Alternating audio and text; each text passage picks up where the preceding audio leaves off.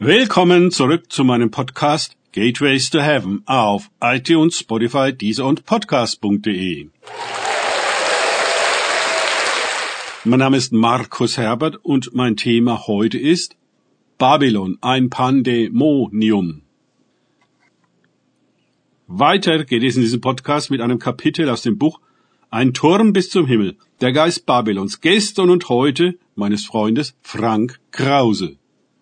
Und er, Gott, rief mit starker Stimme und sprach, Gefallen, gefallen ist Babylon die Große und ist eine Behausung von Dämonen geworden und ein Gefängnis jeden unreinen Geistes und ein Gefängnis jeden unreinen und gehassten Vogels. Offenbarung 18, 2. Als Pandemonium bezeichnet man eine Stadt der Dämonen. Die Geschäfte der Hure Babylon sind insolvent. Die Geschäftspartner haben sich gegen sie gewendet. All die erbeuteten Menschen, die in der Mammonsklaverei für das System Babels gearbeitet haben, wie Rädchen im Getriebe, sind befreit und gegangen. Oder aber umgekommen in den gewaltigen Konflikten um die Abwicklung der zauberischen Weltherrschaft der großen Hure Babylon, der Mutter aller Gräuel auf Erden. Offenbarung 17.5. Nun, wo die Geschäftsleute verschwinden und mit ihnen all die endlos vielen Firmen und mit ihnen die Millionen Mitarbeiter und noch mehr Kunden, bleibt die Ruine des zu hoch gebauten Turms von Babel zurück. Als Mahnmal.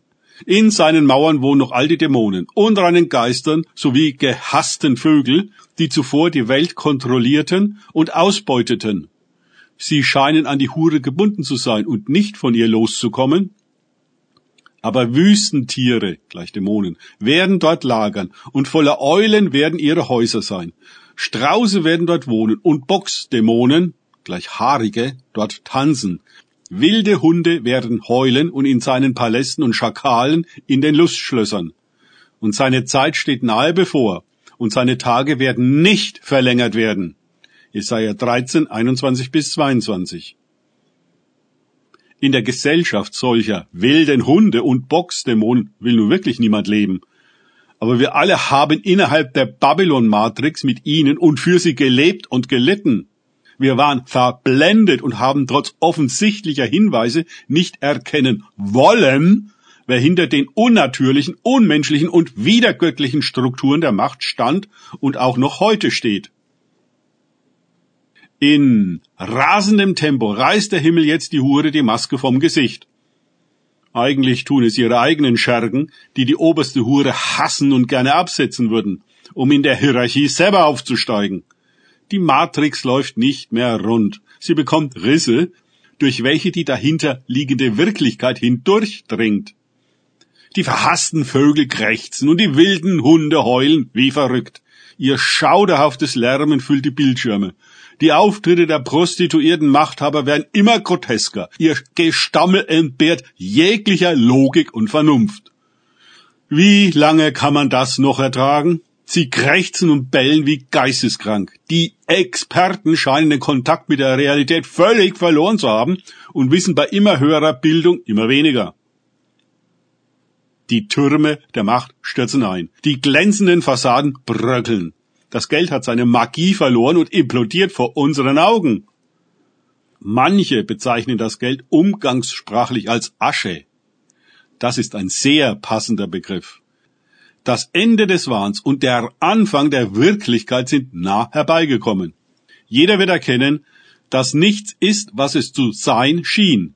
Die Welt ist ein Theater, die Aufführung endet und der Vorhang fällt. Fassungslosigkeit tritt ein, Stille, Ratlosigkeit. Wo sind wir? Wann sagt jemand, hinten sei ein Ausgang? Und so verlässt die Menschheit in einem großen Exodus das Kino der Illusionen von Babylon Entertainments. Zurück bleiben Dämonen, unreine Geister und verhasste Vögel. Wahrscheinlich reparieren die Experten den Projektor und drehen einen neuen Film für neue Kinobesucher, die Wahn und Wirklichkeit nicht zu unterscheiden wissen. Und ich, Jesus, werde den Vater bitten, dass er euch an meiner Stelle einen anderen Helfer gibt, der für immer bei euch bleibt, den Geist der Wahrheit. Die Welt kann ihn nicht bekommen, weil sie ihn nicht sehen kann und nichts von ihm versteht. Aber ihr kennt ihn, denn er wird bei euch bleiben und in euch leben. Johannes 14, 16 bis 17. Und wenn jener kommt, wird er die Welt überführen von Sünde und von Gerechtigkeit und von Gericht. Von Sünde, weil sie nicht an mich glauben, von Gerechtigkeit aber, weil ich zu meinem Vater gehe und ihr mich nicht mehr seht. Vom Gericht, weil der Fürst dieser Welt gerichtet ist. Johannes 16, 8 bis 11. Danke fürs Zuhören.